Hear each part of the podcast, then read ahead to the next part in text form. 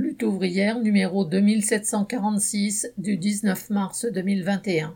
Pénurie de vaccins Réquisitionner l'industrie pharmaceutique. Rubrique éditoriale. Contre la pénurie de vaccins, il faut réquisitionner les laboratoires. L'épidémie progresse à nouveau et inquiète par sa virulence. Certaines régions font face à une troisième vague et le scénario catastrophe se rejoue avec des services de réanimation saturés, des déprogrammations d'opérations et des transferts de malades d'une région à une autre. Tout se passe comme si, en une année, le gouvernement n'avait rien appris. Qu'il n'y ait pas de lits en nombre suffisant dans les réanimations pour accueillir cette troisième vague est scandaleux. Dans une région aussi peuplée que l'île de France, 12 millions d'habitants, le gouvernement n'a même pas créé, en plus des hôpitaux, une grande structure dédiée au Covid susceptible d'absorber d'éventuels pics de malades. L'autre scandale est la vaccination. Il y a un an, le monde entier était confronté à l'inconnu. Il n'y avait ni traitement ni vaccin. Puis, les scientifiques ont travaillé d'arrache-pied. Avec la technologie de l'ARN messager, on dispose même de vaccins qui font l'unanimité des scientifiques par leur efficacité, leur adaptabilité aux variants et la rareté des effets secondaires. Tous les pays demandent et attendent avec impatience ces vaccins libérateurs, mais l'intendance ne suit pas.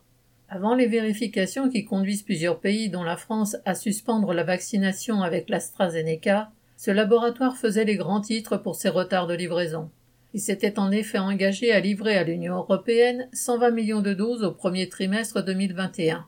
Au mieux, il n'en livrera que 30 millions, quatre fois moins. Les laboratoires qui monopolisent les brevets sont incapables de tenir le rythme de production prévu. Ils n'ont pas construit les lignes de production nécessaires, ni embauché les travailleurs pour les faire fonctionner.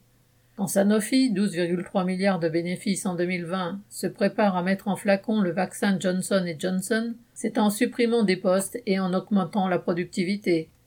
Les trusts pharmaceutiques ne se comportent pas autrement que des margoulins. Avec leurs vaccins, ils ont vendu beaucoup de vent. Comment réagissent ces dirigeants européens qui se sont fait flouer en pleurnichant entre guillemets? Ils se moquent de nous, ils nous font la misère, ont regretté certains, mais ils n'ont aucune intention de les contraindre à quoi que ce soit. Tous les gouvernements ont imposé des contraintes drastiques à leur population. En France, on a un temps fermé les EHPAD aux visites et interdit à des malades en fin de vie de voir leurs proches. Mais aucun dirigeant n'est prêt à demander des comptes aux grands trusts et à les contraindre soit à faire les investissements nécessaires, soit à céder leurs brevets pour que d'autres produisent des vaccins.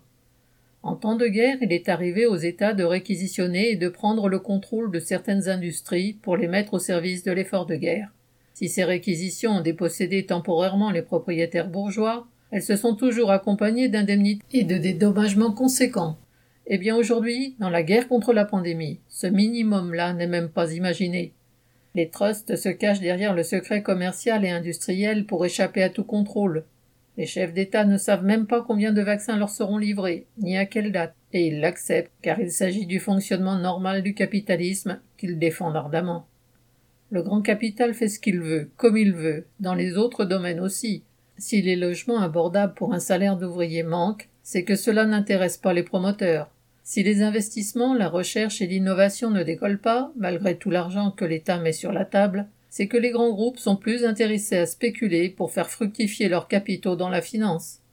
Pour lutter efficacement contre la pandémie et fabriquer les vaccins en masse, et cela au niveau mondial, il faudrait s'appuyer sur tous les centres de production existants et sur la planification. Les droits de propriété et la soif de profit d'une poignée de parasites richissimes s'opposent à ce qui devrait être un effort de production collectif. C'est un gâchis sans nom, et c'est criminel, car cette pénurie sera payée par des dizaines de milliers de nouveaux morts à l'échelle du monde. Les bourgeois et leurs serviteurs politiques ont intérêt à ce que ce système perdure, mais pas les travailleurs. Contre l'impuissance du gouvernement, affirmons la nécessité de réquisitionner les laboratoires et de les faire fonctionner sous le contrôle des travailleurs.